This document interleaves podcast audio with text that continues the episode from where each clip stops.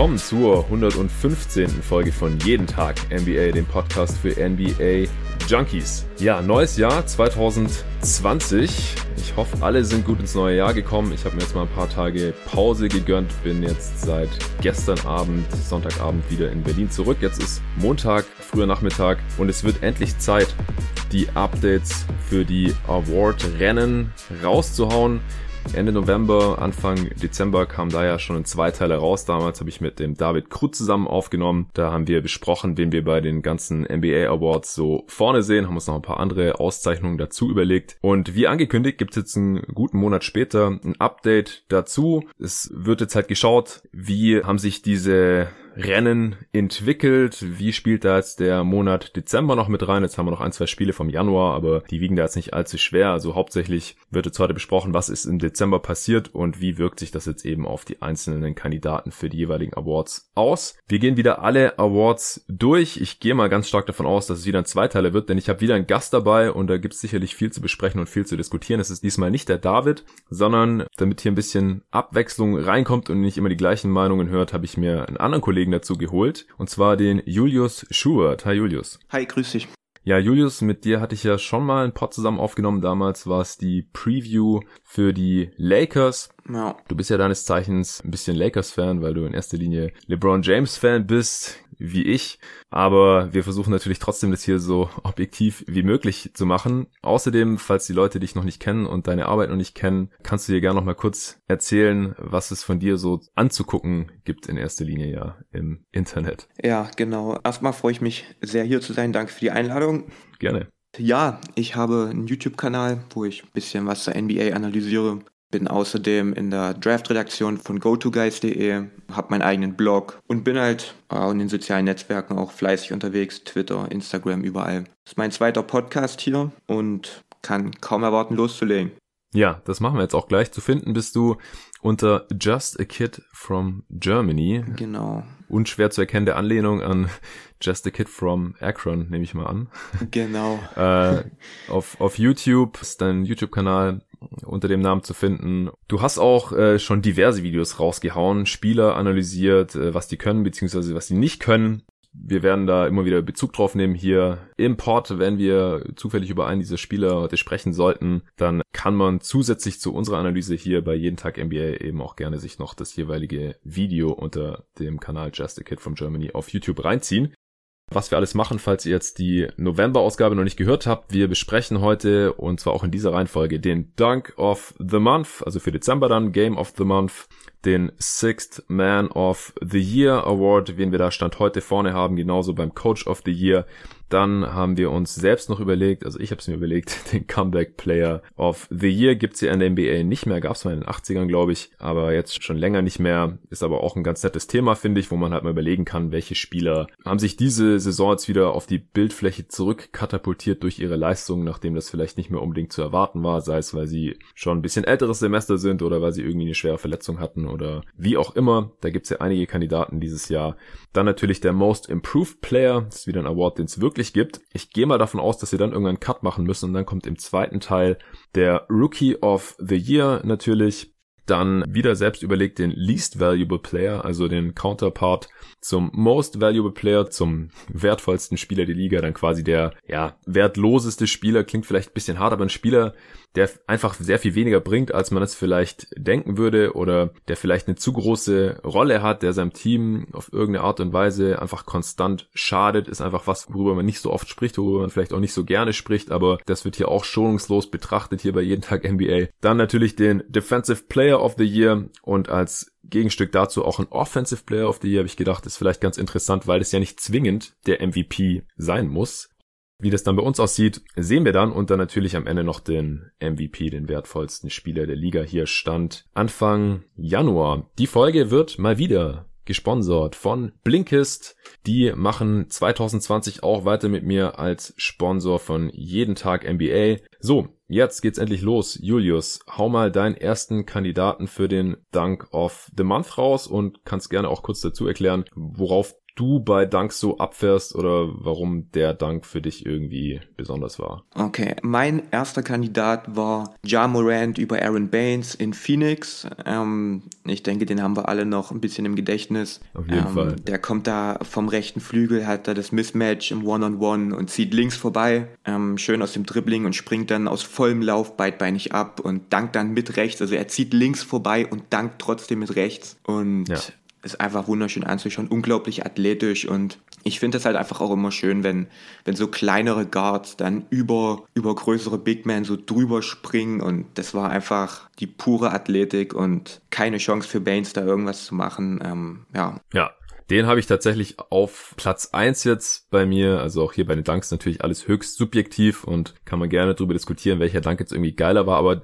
Ja Morants Dank war halt, ich habe das Spiel natürlich auch live gesehen, war er gegen Phoenix, mhm. halt auch so ein Dagger. Ja, also die Grizzlies waren irgendwie schon, ich glaube, vier Punkte vorne. Es war noch ungefähr eine Minute zu spielen. Also wenn die Suns einen Stop hinbekommen und auf der anderen Seite irgendwie zwei oder ein Dreier reinhauen, dann ist es halt auf jeden Fall ein One-Possession-Game. Und mit dem Dank hatte das Spiel mehr oder weniger halt äh, im Voraus schon entschieden. Ich fand es auch richtig schön, wie er da beidbeinig abspringt und dann so an Aaron Baines so seitlich vorbeigleitet, der noch gut contestet hat, der eigentlich auch ganz gut hinterherkam. Ja, auf jeden Fall. Aber der einfach nicht die Athletik hat, dann da noch den Ring halt effektiv zu beschützen. Also wenn es jetzt irgendwie ein Gobert oder ein Embiid oder so wäre, dann wäre das sicherlich noch mal sehr viel schwerer für Morant gewesen, aber so hat er halt schön über Baines drüber gestopft. Morant finde ich allgemein einen ganz netten Danker, also sieht immer ein bisschen unkonventionell aus, finde ich bei ihm, weil er halt so spindeldürr ist irgendwie. Ja.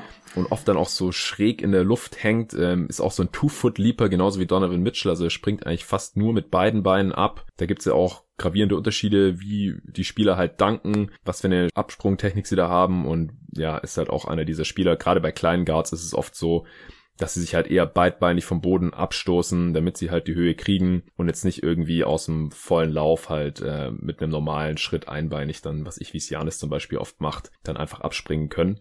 Ja, Morant, auf jeden Fall einer der, der Top-Kandidaten. Ist es auch dein, dein Lieblingsdank jetzt gewesen oder hast du da noch ja, das andere? War, das okay. war meine erste Wahl mit Abstand, also mein absoluter Favorit. Ich habe mir noch zwei andere aufgeschrieben. Ja, hau mal raus. Genau, also der erste ist von Derrick Jones Jr. über Rudy Gobert in Miami. Mhm. Da sind die Heat quasi im Fastbreak und der Ball wird abgefälscht und landet dann bei Jones Jr. und Gobert verteidigt das eigentlich so gut, wie man es nur verteidigen kann, geht da gerade nach hoch, äh, gerade nach oben und kriegt da beide Hände noch hoch, aber Jones Jr. stopft da einfach direkt über ihn drüber und das war für mich auch einer der Highlights ähm, mhm. aus diesem Monat, genau. Und dann habe ich noch einen dritten Kandidaten, der jetzt nicht auf dem Level der ersten beiden Dunks ist, aber der mir einfach in Erinnerung geblieben ist, weil er halt von LeBron kam. Das war dieser Vintage LeBron Dunk ähm, gegen Minnesota in Los Angeles, wo er quasi da ähm, an, an Dang vorbeizieht und auch wieder mit rechts stopft. Und der Dank an sich war halt schon ziemlich cool anzusehen, aber was mir halt im Gedächtnis geblieben ist, war die Sequenz davor. Mhm. Wenn LeBron das Mismatch hat am, am Perimeter, dann neigt er öfter mal dazu, dann den Stepback-Dreier zu nehmen und hat sich da so eine, ja. so eine Routine angeeignet. Er geht ein paar Schritte zurück und dann streift er sich die Hände noch mal ein bisschen ab an der Hose und guckt nach unten. Und dann weiß man normalerweise schon, ja, da kommt gleich ähm, ein Dreier. Und ja. witzigerweise hat dann auch irgendeiner gerufen, dass er wohl gleich werfen wird. Ich weiß nicht mehr, ob es von der Bank der Wolves kam oder ob es einer der Mitspieler war. Und LeBron wusste aber anscheinend, dass ähm, sein Gegenspieler wusste, wie seine Routine ist und ähm, zieht dann da vorbei. und das ist einfach so ein Ding, was in Erinnerung geblieben ist. Aber ist jetzt vom Dank her nicht jetzt auf dem Level von, vom, vor allem von Morant gewesen aber einfach mein Ding, ja. was ich auch mal noch erwähnen wollte. Ja, meistens, also ich, zumindest kommt es mir so vor, als jemand, der LeBron auch schon seine gesamte Karriere verfolgt, dass er den Stepback auch lieber von der linken Seite macht und das war ja von der rechten Seite. Ja, auf jeden Fall. Ja. Auf jeden Fall. Interessante Anmerkung. Ja, der Dank war auf jeden Fall nice. Hätte ich jetzt hier nicht mit drin gehabt. Der von Derek Jones Jr., den du gerade noch erwähnt hast, der ist auf jeden Fall auch mit oben dabei. Sehr beeindruckendes Ding. Ähm, über Gobert drüber zu stopfen. Das ja. ist auch witzig, weil ich gerade gesagt habe, äh, Morant hätte über Gobert wahrscheinlich Probleme gehabt, äh, die er über Baines jetzt nicht hatte. Und ja, Jones Jr. ist einfach ein richtig kranker Danker. Den hatte ich ja auch bei meinen Top-Dunks im November schon mit drin. Der katapultiert sich einfach extrem mühelos nach oben, auch oft mit beiden Beinen, äh, interessanterweise, kann aber auch mit äh, einem Bein gut abspringen. Und äh, ja, das macht auch gern halt diese Dunks, wo den Ball einfach von oben in den Ring reinschmeißt, ohne halt äh, sich großartig an den Ring dran zu hängen, so wie es Black Griffin auch in, in seiner Prime ein paar Mal gemacht hat. Wow. Bei seinen krassesten Poster-Dunks über äh, Moskov und äh, ich glaube auch über Perkins hat er mal so einen gemacht. Mhm. Wie dem auch sei, ich habe noch ein paar andere Kandidaten hier auf Lager. Und zwar Aaron Gordon hat einen richtig heftigen 270, also so ein 360 war es nicht ganz, finde ich. Also da ja, haben noch ja, genau. 90 Grad gefehlt.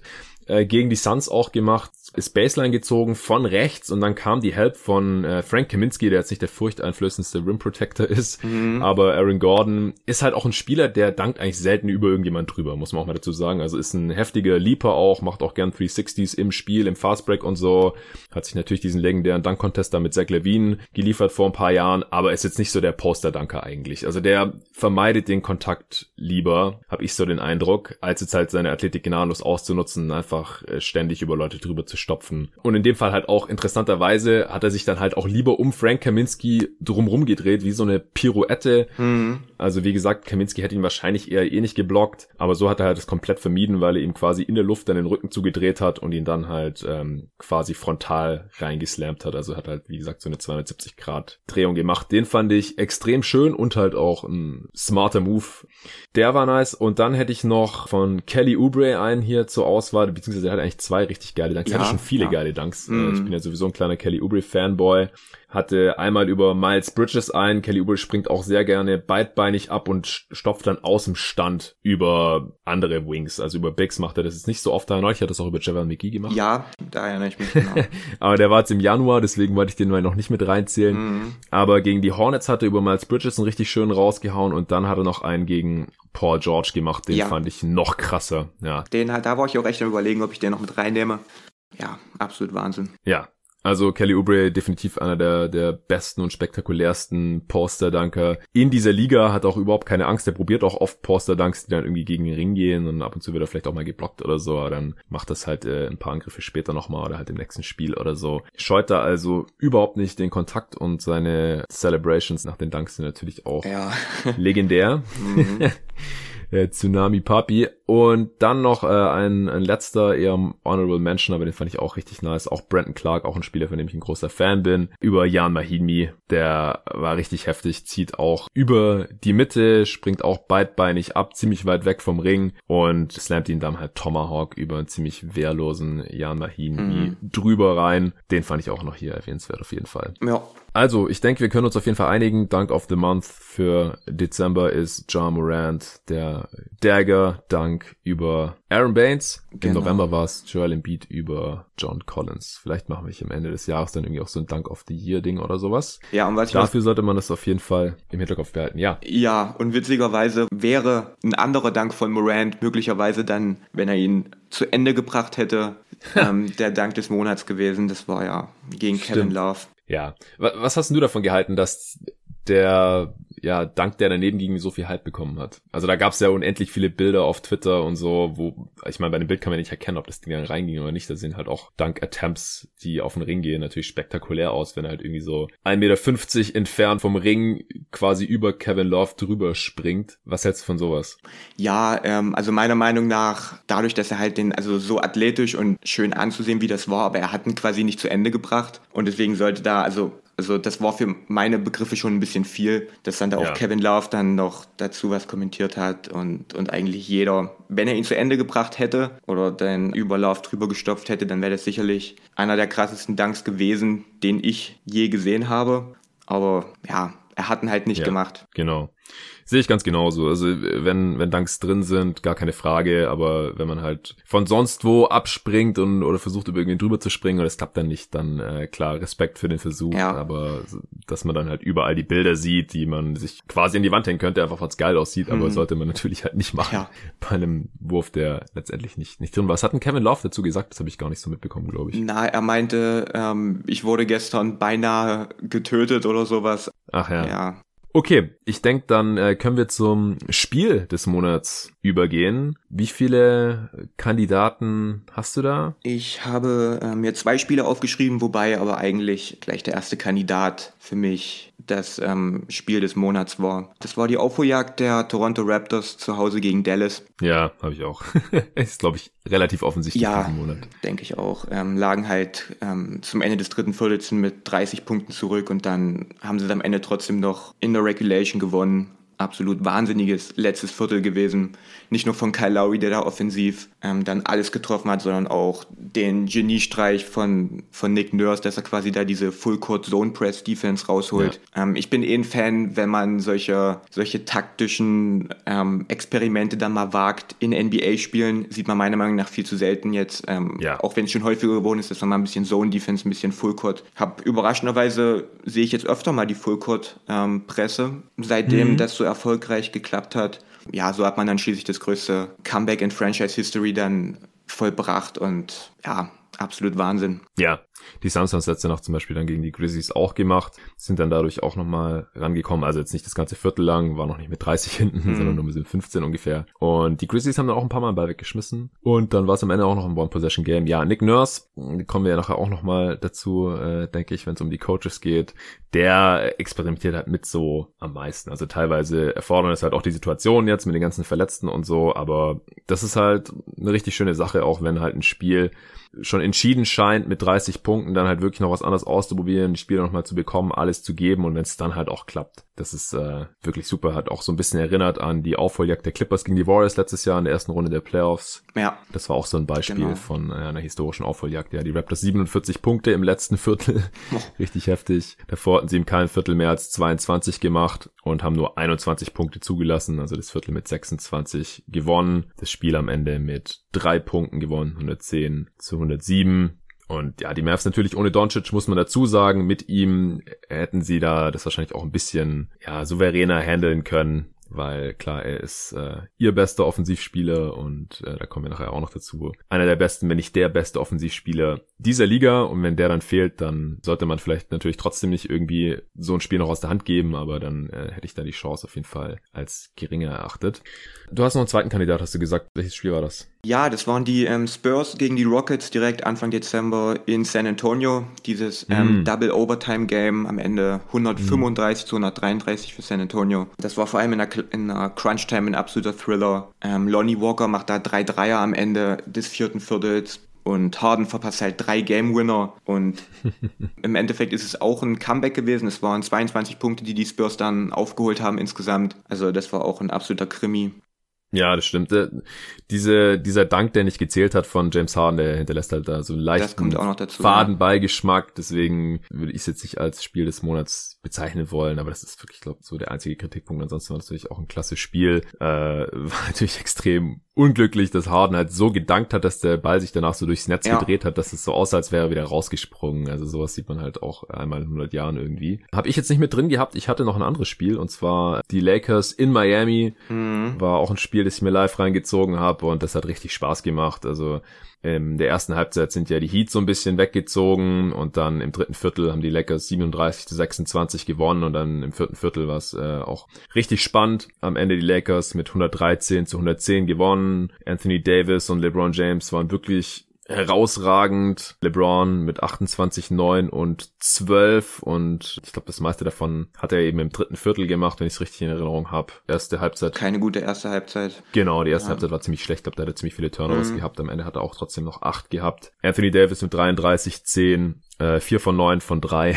Also das sah, ja, das sah wirklich unguardable aus in dem mhm. Spiel. Auf der anderen Seite Jimmy Butler mit einem ziemlich starken Spiel. In dem Spiel hat man wieder gesehen, was diese Saison halt so ein bisschen sein Problem ist. Er trifft die Dreier halt leider einfach überhaupt nicht. Ähm, hat auch in der Crunch-Time da dann einen relativ offenen Dreier vergeben, der das Spiel, glaube ich, ausgeglichen hätte. Am Ende 0 von 5. Trifft über die Saison irgendwie so 27 Prozent oder sowas.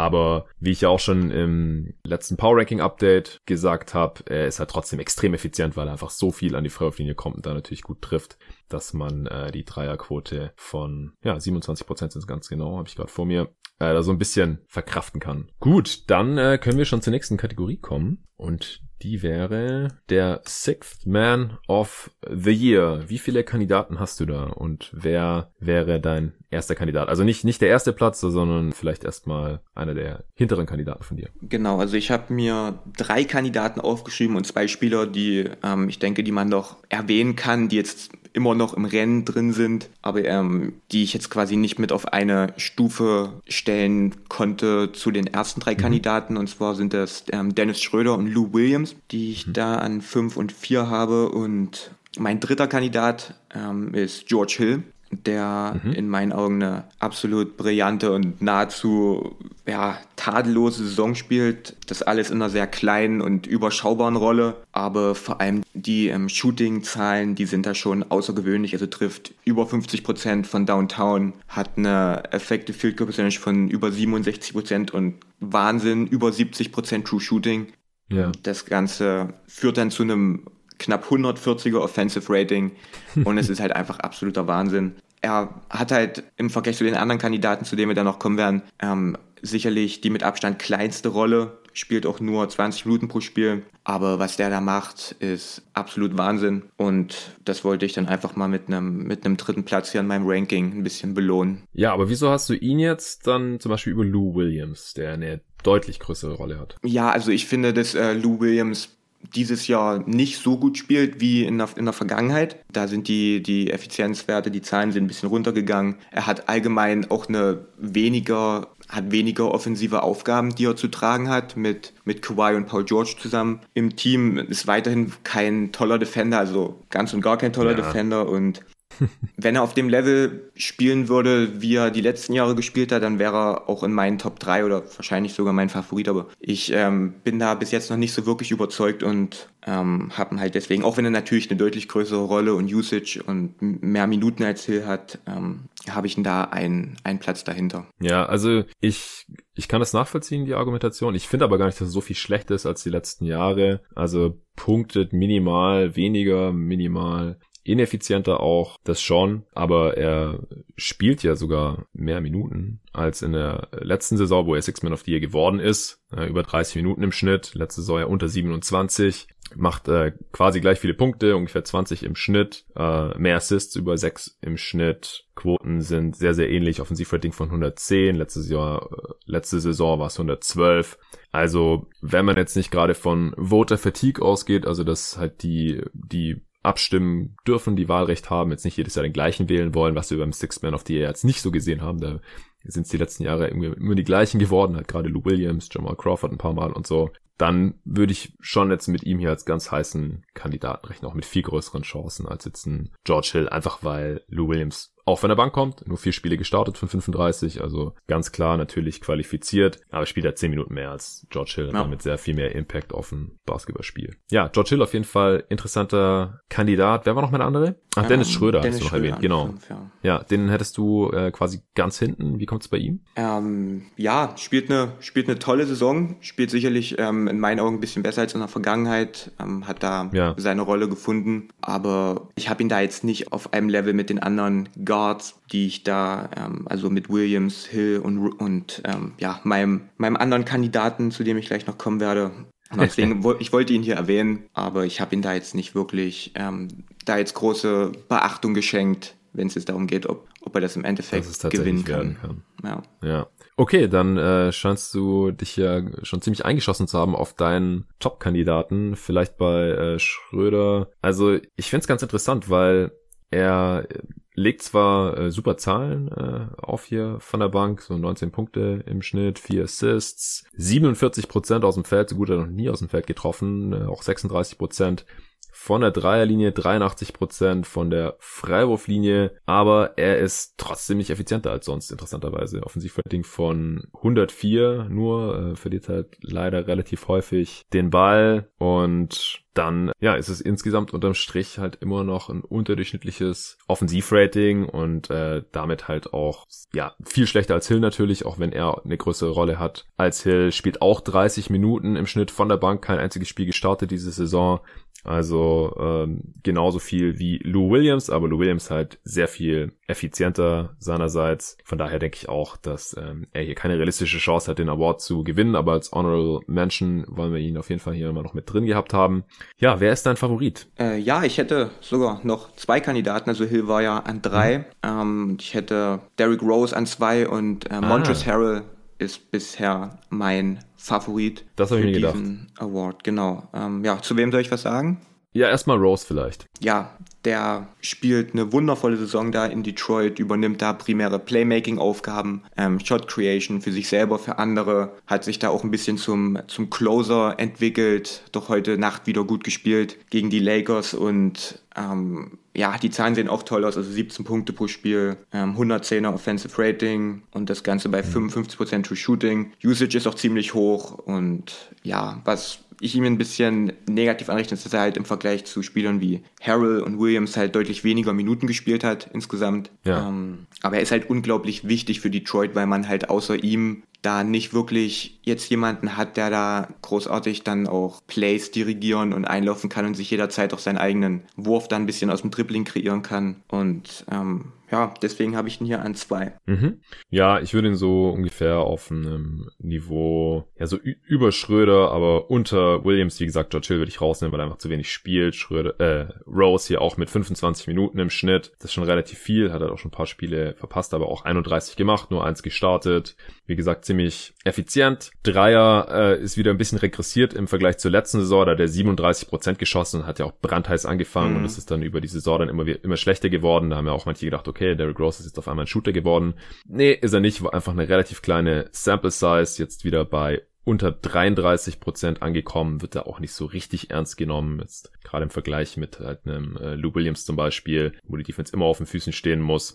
Ja, aber ansonsten würde ich dir schon zustimmen. Ich hätte ihn jetzt hier nicht auf zwei, sondern halt auch eher so als Honorable Mention mit drin, weil ich denke, im Endeffekt wird es zwischen den beiden Clippers ausgemacht werden. Also zwischen mhm. Lou Williams und eben Montrez Harrell. Über Harold haben wir ja auch schon, also hatte ich schon mit David in der letzten Ausgabe gesprochen, aber mach du doch mal noch den Case und erklär, wieso du ihn auf eins hast. Ja, also ähm, zuerst der Blick auf die Statistiken, also 19 Punkte pro Spiel, ähm, ein 117er Offensive Rating, knapp 60% True Shooting und ähm, ich finde, er hat sich defensiv ganz schön verbessert im Vergleich zum letzten Jahr. Ja. Also er ist immer noch kein, absolut kein elitärer Defender oder also auf keinen Fall einer der besten, aber ich finde, da hat er sich schon deutlich verbessert, bringt wie immer Energie von der Bank, ist, ähm, effizient und ist auch in den Closing-Lineups drin und erlaubt quasi den Clippers auch ähm, small zu gehen. Macht bis jetzt meiner Meinung nach eine absolut starke Saison da von der Bank bei knapp 30 Minuten pro Spiel. Und deswegen finde ich, hat er sich hier äh, Stand heute sich da ganz gute Chancen erarbeitet. Ja,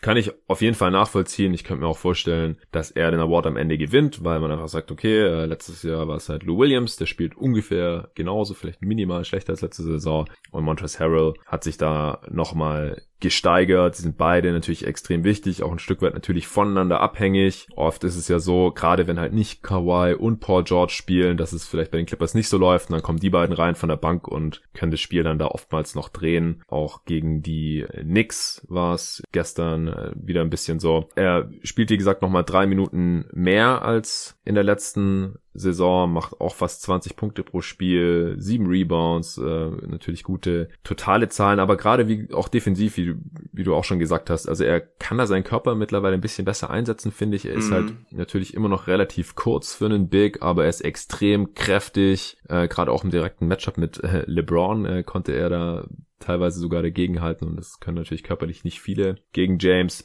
Ja, also Harrell, absolute Punktemaschine auch, Usage Rate von über 25, das sieht man relativ selten bei Big Men, vor allem nicht bei denen, die keine Starter sind. Ja, 118 Offensivrating, extrem effizient. Ja, mehr hätte ich dazu jetzt glaube ich auch nicht mehr zu sagen. Also aus meiner Sicht wird es höchstwahrscheinlich einer von diesen beiden Clippers werden, ja. wenn da jetzt nicht noch extrem viel passiert in der zweiten Saisonhälfte. Man muss natürlich auch dazu sagen, es sind immer noch noch nicht mal die Hälfte der Spiele gespielt. Also es hat noch kein Team hier 40 oder 41 Spiele gemacht. Alle sind jetzt so Stand heute ein paar Spiele noch drunter. Die Clippers haben es zum Beispiel 37 schon gemacht. Das sind somit die meisten der Liga. Von daher, zweite Saisonhälfte steht noch aus, aber Stand heute, denke ich, ist es Harrell oder Lou Williams mit Rose, Schröder und George Hill als Honorable Mentions.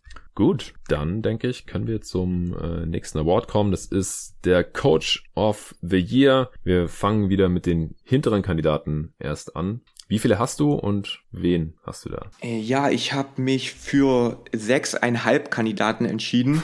sechseinhalb? Okay. Sechseinhalb, genau. Also ich fand die Entscheidung da extrem schwer, weil, oder überhaupt ja. eine, eine Rangliste so festzulegen, weil ich halt ähm, von vielen Coaches zu wenig gesehen habe, um da wirklich, wirklich ähm, detailliert oder zumindest ähm, mit hundertprozentiger Sicherheit wirklich sagen zu können, was sie gut, was sie schlecht machen. Und Ja, ich finde es halt einfach unglaublich schwer zu beurteilen, wer da jetzt wirklich am Ende einen besseren Coaching-Job macht. Und ich kann ja mal den halben sagen, das ist gleich mal der Coach von den Lakers, der in meinen Augen Ja. wirklich einen tollen Job macht. Und die Lakers, wir haben das ja auch in unserem Podcast besprochen, wir hatten sie ja beide ein bisschen tiefer, als sie momentan performen oder zumindest auf dem Weg sind, im Endeffekt dann auch Siege zu holen. Und da kann man ihn auf jeden Fall nur loben, aber dieses Ganze, ähm, was da für mich Vogel so ein bisschen disqualifiziert hat, ist diese ganze Rondo-Geschichte. und Hm. ich finde, da kann man ihm einfach da nicht so einen Titel dann im Endeffekt verleihen. Und deswegen hat er da jetzt dann nur einen halben Punkt bekommen. Ja, erklär vielleicht nochmal ganz kurz in ein, zwei Sätzen, was dich da stört mit dieser Rondo-Geschichte. Ja, ähm, das könnte ich gerne machen, aber ich würde später noch bei einem anderen Award auf Rondo zu sprechen kommen und Ah, würde da okay, noch, ja, gerne, gerne. Also es ist nicht der MVP-Titel, ähm, das kann ich schon mal spoilern. aber da würde ich gerne nachher noch ein bisschen äh, detaillierter mich aufregen, wenn das in Ordnung ist. Sehr gerne, machen wir. Ja, und die sechs Kandidaten, die ich am Ende habe, sind quasi Mike Budenholzer, Eric Spoelstra, Rick Carline, Nate McMillan, ähm, Steven Adams und Nick Nurse. Das sind so die sechs, ähm, die da für mich zum Favoritenkreis gehören. Oder ich denke, dass es im Endeffekt einer von diesen sechs wird. Ähm, ist halt eine schwere Entscheidung. in Also warte mal nochmal. Äh, Carlisle, Stevens, McMillan, Nurse und? Ähm, Spoelstra, Budenholzer, Yes, genau. Die fünf habe ich auch. Und wen noch? Budenholzer. Budenholzer, genau. Das sind Den habe ich nicht mehr, weil er es letztes Jahr schon geworden ist und Genau. normalerweise es nicht derselbe nochmal wird. Ja, obwohl ich da Jahr. sagen muss, die Bucks spielen, spielen besser in diesem Jahr in meinen Augen, als sie es letztes Jahr gemacht haben und mit, mit ähnlichem Talent. Und Ja. natürlich kommt da in gewisser Weise die Erwartungshaltung dazu, dass, ja, das sind die Bucks, die, die, man, man kennt es mittlerweile von ihnen während der Regular- Season. Aber ich finde, wenn er da letztes Jahr dann so einen tollen Job gemacht hat und sich den Titel verdient hat und in diesem Jahr einen ähnlich tollen Job zu machen scheint, ähm, dann äh, finde ich schon, dass man ihn, dass man ihn erwähnen könnte oder zumindest, dass man ihn da ähm, mit in so eine Liste aufnimmt, auch wenn er jetzt natürlich auch nicht mein Favorit ist, was ich Mhm. noch dazu sagen will. Ja, also wie gesagt, ich würde es quasi ausschließen, weil man eigentlich kein, nicht noch von den folgenden Jahren Back-to-Back-Coach of Ja, the das Year stimmt, das stimmt. Awards sieht, da gibt's dann einfach immer zu viele Kandidaten. Ist ja dieses Jahr auch so. Da ist die Voter Fatigue dann einfach extrem stark, historisch gesehen, sodass, wenn es annähernd einen anderen Kandidaten gibt, der es genauso verdient hat, dann gibt man es lieber dem.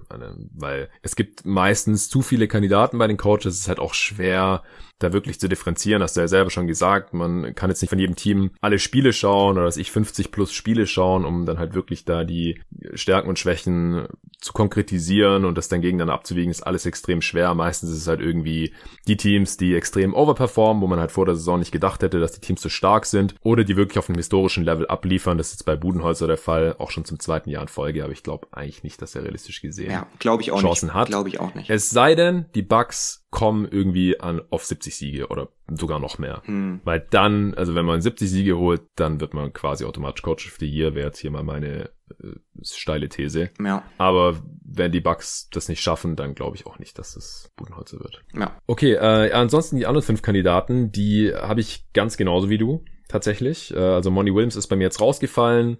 Er hat tatsächlich halt im November oder bis einschließlich November oder bis Ende November vielleicht, also Ende November waren die Suns ja schon äh, ein Spiel unter 500. Ich kann mich noch erinnern, dass David ihn deswegen nicht drin hatte schon. äh, da habe ich schon gesagt, äh, okay, dann haben wir jetzt einen Tag zu spät aufgenommen, aber seither lief es erstens bei den Suns nicht mehr so gut. Das würde ich jetzt nicht zu 100% ihm anlassen, sondern halt in allererster Linie äh, den Ausfällen. Zuerst hat noch Aiton gefehlt. Das hat man noch immer wieder gemerkt, dass sein Skillset einfach extrem gefehlt hat in verschiedenen Spielen, die die Suns dann da verloren haben. Dann kam er zurück, hat sich im ersten Spiel direkt wieder verletzt, wieder fünf Spiele draußen. Währenddessen hat Baines noch die Hälfte der Spiele verpasst. Das hat sehr viel Frank Kaminsky als Starting Center bedeutet, Devin Booker hat drei Spiele noch verloren, Rubio hat immer wieder, war immer wieder angeschlagen und so weiter und das ist so der Hauptgrund, aber ich muss auch sagen, dass Monty Williams das jetzt nicht mehr so verstanden hat, wie in den ersten anderthalb Saisonmonaten immer das Maximum aus seinen Lineups rauszuholen. Äh, ich finde, dass oft die defensiven Schemes jetzt nicht mehr so schlüssig aussehen und auch, oder vielleicht auch einfach nicht mehr so gut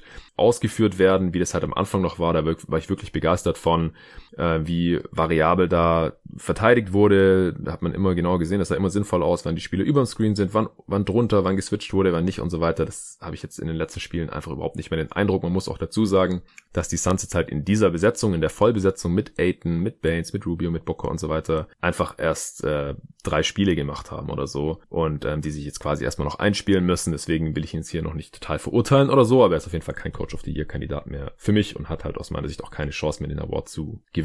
Selbst wenn die Suns es noch in die Playoffs schaffen, glaube ich, gibt es zu viele andere Kandidaten, nämlich diese fünf. In welcher Reihenfolge hättest du die denn jetzt oder hast du die in der Reihenfolge? Ja, ich habe mich im Endeffekt dafür entschieden, ähm, dass ich da Nick Nurse ähm, den Titel geben würde, Stand heute. Ist mhm. da mein Favorit. Ich auch.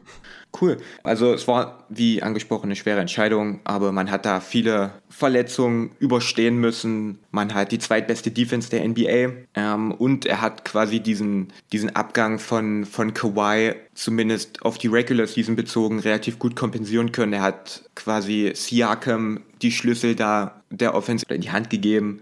Und der macht da wirklich einen richtig, richtig guten Job. Und wie wir halt vorhin schon angesprochen haben, diese kleinen Tricks, diese Geniestreiche, wie zum Beispiel diese Zonenpresse, ich finde das absolut beeindruckend. Und ja. ich merke das ja auch, wenn ich ähm, da mein, mein Set Play Saturday aller zwei Wochen rausbringe. Da ist wirklich nicht in jeder, aber mindestens in jeder zweiten Folge ist da auch was von Toronto dabei weil da wirklich immer wieder richtig schön gelaufene Sets werden. Sei es jetzt ein Hammer-Set aus dem Pick and Roll oder das Spain Pick and Roll. Das sind immer wieder schöne, schöne Sachen dabei nach Auszeiten, die da, ähm, die er sich da ausdenkt.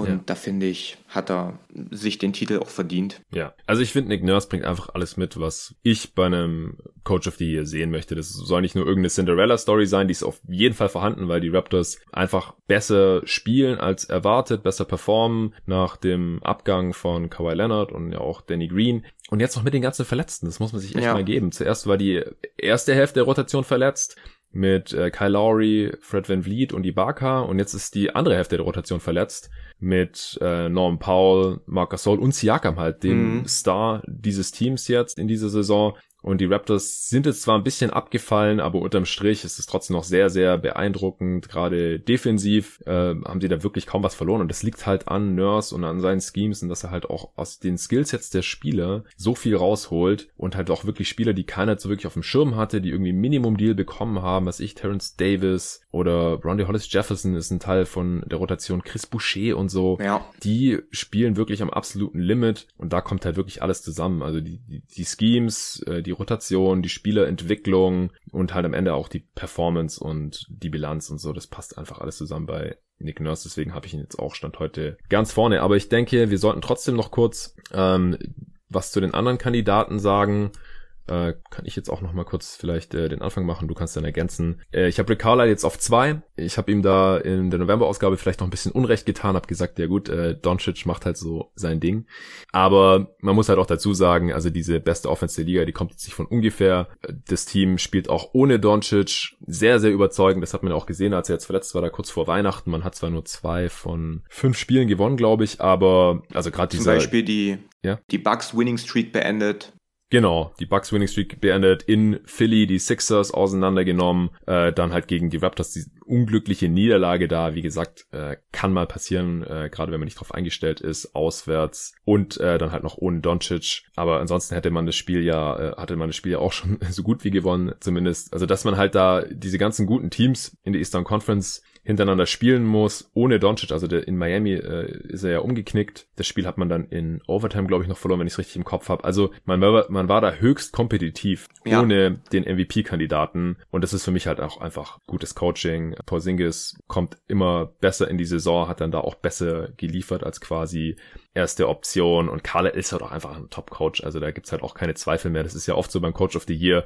Wie gesagt, dann ist es eher eine Cinderella-Story, irgendein Team performt über und dann wird es ein Coach, der aber jetzt halt einfach nicht zur Creme de la Creme in der NBA gehört und das merkt dann die Franchise irgendwie auch und deswegen gibt's ja, gab's ja eine Zeit lang diesen Running Gag, dass halt der Coach of the Year oft so in der nächsten oder übernächsten Saison direkt gefeuert wurde mm. sogar, ja, weil es dann halt nicht mehr so toll lief und man gemerkt hat, oh, lag jetzt vielleicht doch nicht so viel am Coaching oder an äh, den Coaching Skills dieses Typen und das ist halt bei Carlisle völlig ausgeschlossen, bei Nick Nurse auch. Und auch bei den anderen Kandidaten also Eric Spolstra, die Heat performen auch über. Sie sind für mich immer noch ein bisschen Regressionskandidat, einfach Ja. In erster Linie auch aufgrund der äh, Dreierquoten. Also ihre eigene ist extrem krass, 39 Prozent. Sie haben auch gute Shooter, natürlich, klar, aber das sind halt auch Spieler, wo man jetzt noch nicht so sicher sein kann, dass sie diese Quoten halten können, weil sie noch nicht lang genug in der Liga sind. Und im Fall von Kendrick Nunn und Tyler Hero, äh, die können noch in die Rookie Wall reinrennen. Auch Duncan Robinson hat die letzte Saison kaum eine Rolle gespielt. Also die eigene Dreierquote von, ich glaube, 39 Prozent jetzt auf dem Kopf raus, die könnte noch ein bisschen nach unten gehen und die gegnerische Dreierquote ist extrem niedrig. Die könnten noch ein bisschen nach oben kommen. Das ist einfach zu erwarten bei solchen Werten. Die Defense ist auch schon ein bisschen eingebrochen. Die Offense ist weiterhin halt extrem gut, eben auch aufgrund dieser hohen Dreierquoten. Unterm Strich natürlich mal wieder ein klasse Job von Spolstra. Ja. Also die Heat waren zwar für viele so ein bisschen Kandidat für Heimrecht, aber äh, dass sie jetzt halt mit so einer heftigen Bilanz dastehen zum Jahreswechsel, damit haben wahrscheinlich auch die wenigsten gerechnet. Deswegen ist er, rundet er hier so,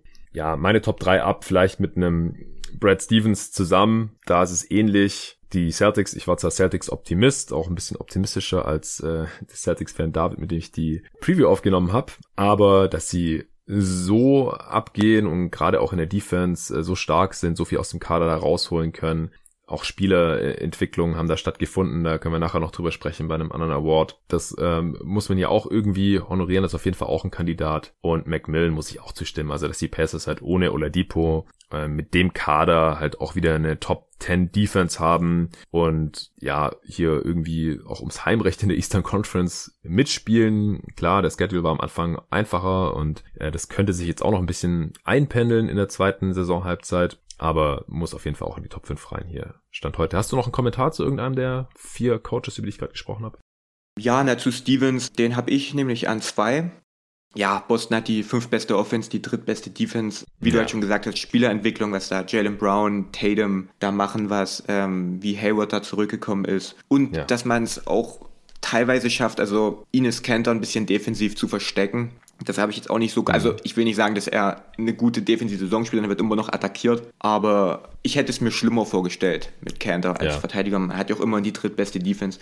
Und auch zu Stevens, also was der da manchmal da nach Auszeiten da für Plays ähm, spielen hm. lässt, was Boston da aufs Parkett legt, ähm, ATO-technisch, das ist allererste Sahne. Deswegen habe ich ihn hier an, an zwei.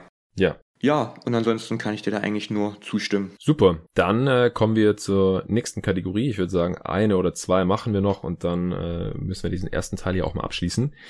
Comeback Player des Jahres. Wie viele Kandidaten hast du und wer wäre dein letzter Kandidat? Ich habe zwei Kandidaten, wobei ich mich eigentlich okay. schon ziemlich auf einen der beiden eingeschossen habe. Ähm, ja, als zweiten habe ich ähm, Gordon Hayward, der da nach seiner Verletzung, die er sich dazu gezogen hat, ähm, wirklich toll zurückgekommen ist und da jetzt ja. richtig, richtig gut performt, nachdem das letztes Jahr alles ähm, noch ein bisschen eingerostet aussah, hat er da wirklich in meinen Augen ähm, einen großen Schritt zurück dahin gemacht, wo er mal war zu Utah-Zeiten. Mhm. Und deswegen habe ich ihn hier an zwei, obwohl ich sagen muss, dass ähm, ich mich da jetzt für einen anderen Spieler im Endeffekt entschieden habe. Okay, zu Hayward vielleicht. Ich habe ihn auch an, also ich habe ihn an drei, aber es ist halt schwierig. Also er wäre eigentlich meine Eins, muss ich sagen, weil er ist, also wenn ich jetzt niemanden übersehen habe, ist immer so schwierig bei äh, Spielern, die, äh, bei Awards, die nicht wirklich existieren, weil sonst nicht wirklich jemand drüber spricht. Aber aus meiner Sicht ist er halt der einzige Star von meinen Kandidaten. Mhm. Und hat deswegen halt den höchsten Impact, wenn er spielt. Ja, aber er hat halt nur 17 Spiele gemacht diese Saison. Also ungefähr die Hälfte. Und daher ist er für mich quasi disqualifiziert. Das war auch letztes Mal schon das Problem. Da hat ihn David ins Feld geführt. Seither hat er solide weitergespielt im Dezember. In den sieben Spielen im Dezember hat er noch zwei im Januar gemacht. Also wie gesagt, Sample Size ist immer noch nicht so groß. Ähm, Im Dezember hat er in Anführungsstrichen nur noch ein Offensivrating von 120 gehabt. Das war davor im November bei 133. Also er ist extrem effizient wieder. Der einzige große Unterschied, der mir aufgefallen ist im Vergleich zu seinen äh, Utah-Tagen, wo er ja, ja quasi Franchise-Player war bei den Jazz, ist halt, dass er nur noch sehr wenig an die Linie kommt.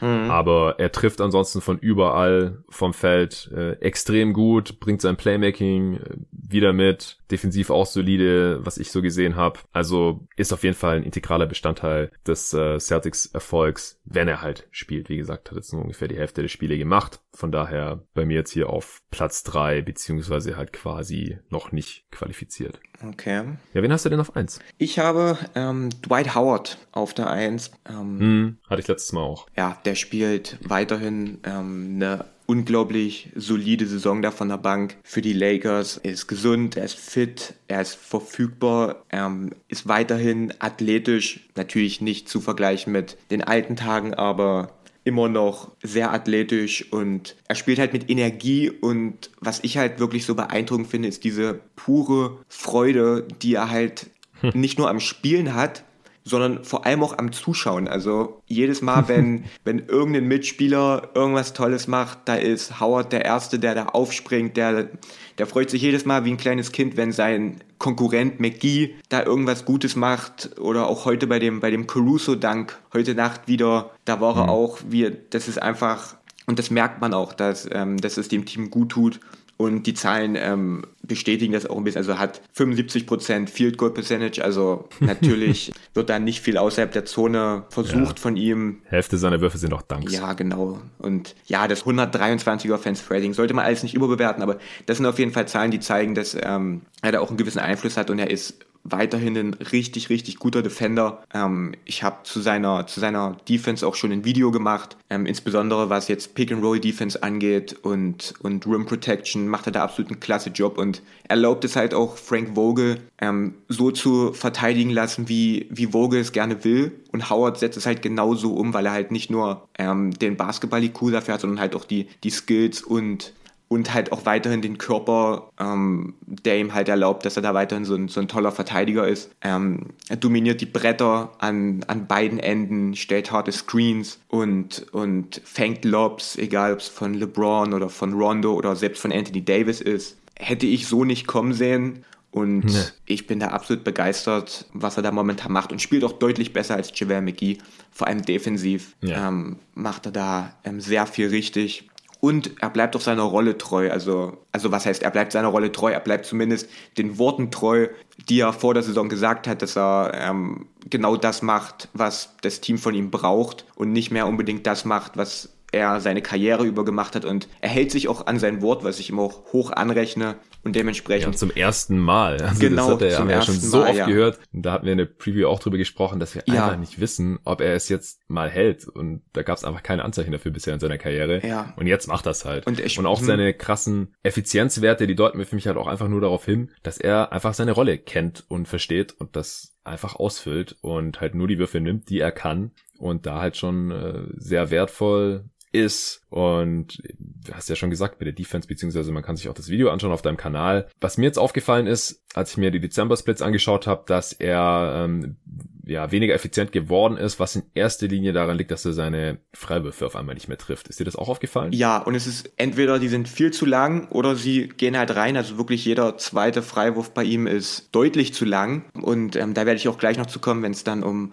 um Rondo geht, dass er halt viele seiner Minuten auch mit Rondo spielt. Und ich weiß es nicht, aber ich könnte mir vorstellen, dass wenn er mit einem Guard zusammenspielt und für den einen Screen im Pick and Roll stellt, dass er auch erfolgreicher und besser wäre, wenn der Guard tatsächlich auch Pick and Roll spielen könnte, sollte ihm in der Theorie zumindest helfen. Und von daher, ja, und Rondo war halt zu, zum Beginn der Saison besser, als er jetzt ist. Und ich würde sagen, damit hängt es auch ein bisschen zusammen, dass vor allem in diesem Bench-Unit er da mhm. auch ähm, nicht jetzt wirklich die Looks bekommt, die er dann halt sieht, wenn er mit LeBron zusammenspielt zum Beispiel. Ja, im Dezember Offensivrating 118, also immer noch ziemlich gut, aber davor war es halt bei 130 letztes Mal, als ich über die Awards hier gesprochen habe. Da hatte ich mir das auch notiert. Freiwurfquote im Dezember auf 38 Prozent runtergegangen. Davor im November war er bei 62. Also das äh, ist ein bisschen schade, aber er ist halt über die Karriere auch irgendwie ja so zwischen 50 und 60 Prozent meistens gewesen.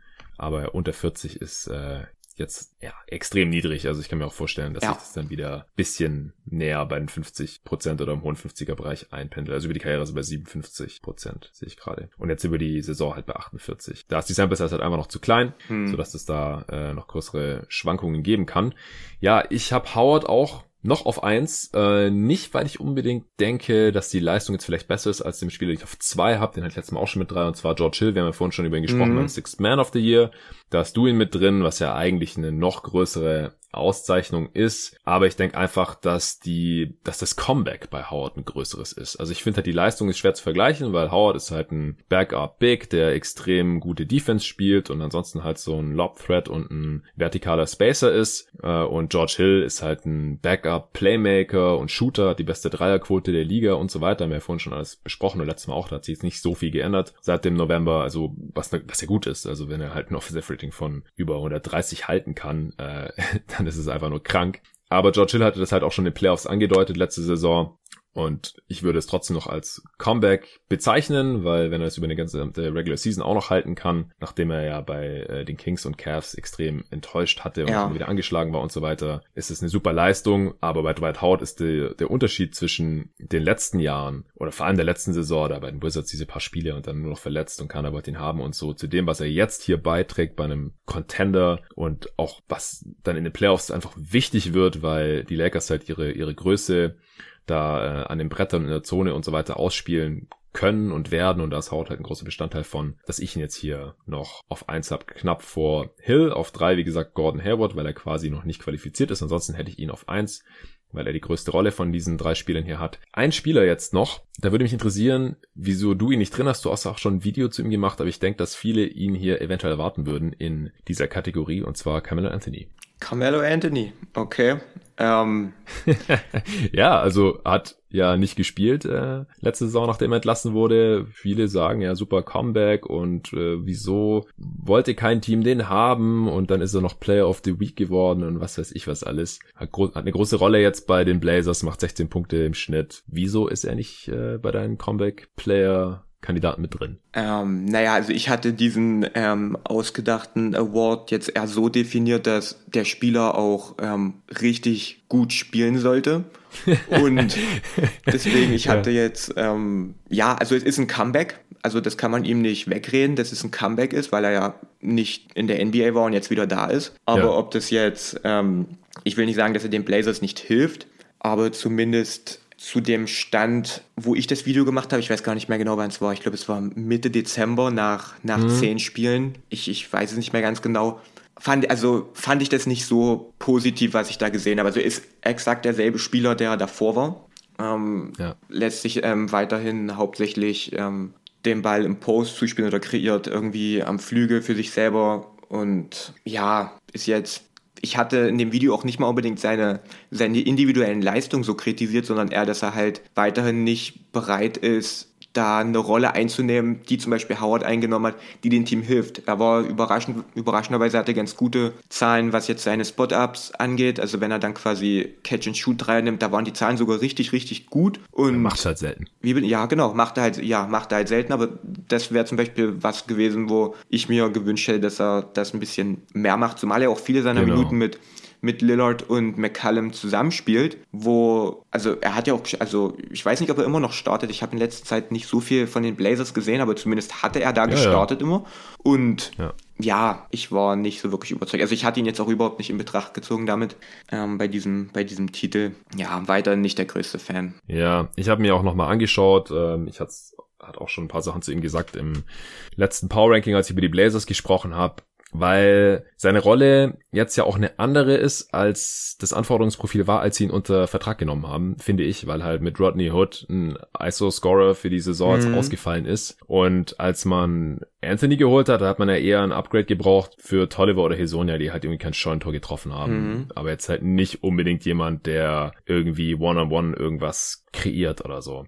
Aber ich habe das halt von Anfang an skeptisch gesehen, weil ich habe gedacht, okay, dass Kamal Anthony jetzt irgendwie zum Spot-Up-Shooter mutiert, das müsste mir erst noch zeigen. Also auch einer, der dann halt ein Plus ist. Ja, also der so, vorne so gut trifft, dass die Defense hinten egal ist. Ich finde defensiv, finde ich ihn sogar positiv überraschend. Ja. Also er hängt sich da wirklich rein. Er ist immer so noch nicht ja. der intelligenteste Verteidiger, aber er strengt sich schon an. Ist da jetzt kein fettes Minus aus meiner Sicht, die Blazers verteidigen mit ihm auch besser als ohne ihm. Also ist natürlich kleine Sample Size und jetzt nicht besonders aussagekräftig, aber auf jeden Fall mal interessant, dass er sie da nicht runterzieht oder irgend sowas. Und sie brauchen halt aus meiner Sicht auch jetzt wirklich irgendwie eine dritte Option noch hinter McCollum und Lillard. Aber was halt ein Problem ist, ist, wenn er Possessions von denen wegnimmt. Ja, also gerade von Lillard, genau, der halt so viel genau. effizienter ist. Und Anthony spielt halt leider die ineffizienteste Saison seiner gesamten Karriere. Also Offensivrating von 100 ist grottenschlecht. Ja. Das kann man nicht anders sagen. Er trifft 39% seiner Dreier, das ist gut. Er nimmt halt viel zu wenige, weil wenn er oft Dreier nehmen würde und davon 39% trifft, dann, dann hast du kein Offensivrating von 100. Das ja, das muss man sich mal überlegen, dass er so gut seine Dreier trifft und trotzdem, trotzdem so, so ineffizient ist. Und das hatte ich auch gesagt, dass ähm, ja allgemein bekannt war, dass er nicht gut gespielt hat in Oklahoma. Und jetzt spielt er quasi statistisch schlechter. Und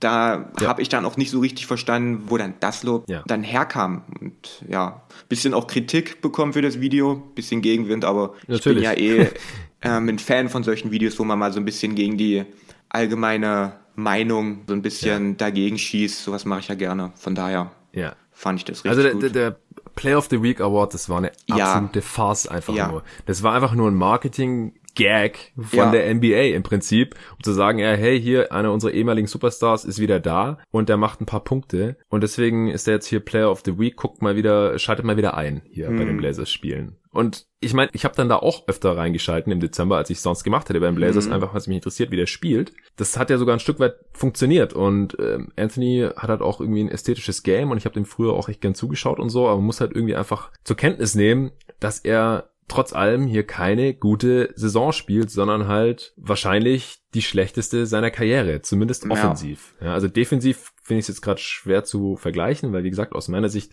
hängt er sich da mehr rein, als er das in, in New York teilweise gemacht hat und so, aber man mhm. muss halt einfach gucken, gerade im Vergleich mit OKC, ja, er macht auf 100 Possessions weniger Punkte und ist ineffizienter, macht mehr Turnovers, das Shooting ist sogar ein bisschen besser, aber es ist, sind hauptsächlich dann die, die ja, Turnovers. Die, ja. die, Rolle ist einfach zu groß quasi mhm. für ihn. Vor allem, wie gesagt, wenn er halt nicht mit der Bank spielt oder so, sondern dadurch Possessions von McCollum und vor allem Lillard weggehen, die halt absolute offensive Monster sind. Und deswegen halte ich halt von der Verpflichtung nach wie vor nicht so viel, bin mir nicht sicher, wie viel die wirklich bringt. Wie gesagt, statistisch gesehen sind die Blazers sogar besser mit Anthony als ohne ihn, aber... Ja, das ist die das, ja, aber das hängt doch wahrscheinlich ein bisschen damit zusammen, dass er halt auch startet.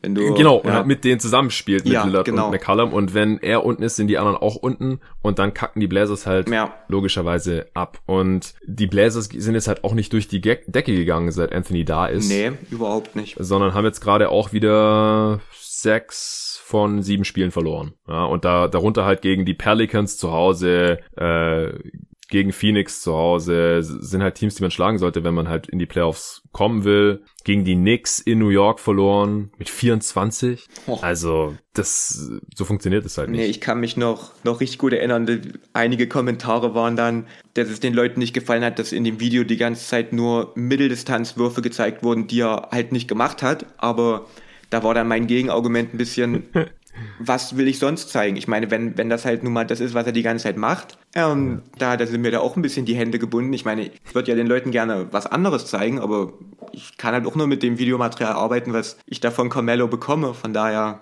ja, er nimmt halt über 40 Prozent seiner Würfe aus der Mitteldistanz ja. und trifft, äh, bei Basketball Reference ist immer aufgesplittet zwischen 10 und 16 Fuß und 16 Fuß bis zur Dreierlinie, aber von den langen Zweiern trifft er 32 Prozent. ist einfach hm. grottenschlecht. Ja, auch die Points per Possession Werte sind da nicht gut. Ich habe es jetzt nicht im nee. Kopf, ich hatte es in dem Video genannt, aber das war, ja. ich glaube, irgendwas im 0,8 Punkte pro pro Post-Up oder sowas. Ich, ich weiß es nicht mehr genau, aber es war auf jeden Fall nicht gut. Auch deutlich unter dem Schnitt der Blazers für eine normale Halbfeld-Possession. Ja, ja, also genau. Wir reden viel zu lange über einen Spieler, genau. der ja eigentlich nicht mit dabei ist. Äh, schaut das Video ja. von, äh, von Julius an. Das äh, ist immer noch aktuell. Gut. Ich würde sagen, wir machen jetzt hier den Cut für den ersten Teil. Wir sind äh, über eine Stunde jetzt ungefähr und dann besprechen wir die restlichen Awards, den Most Improved Player, den Rookie of the Year, den Least Valuable Player, den Most Valuable Player und den Defensive und Offensive Player of the Year im zweiten Teil, der morgen erscheinen wird. Ja, vielen Dank dir, Julius, dass du hier dabei warst. Wir machen gleich weiter mit Teil 2 und bis zum nächsten Mal.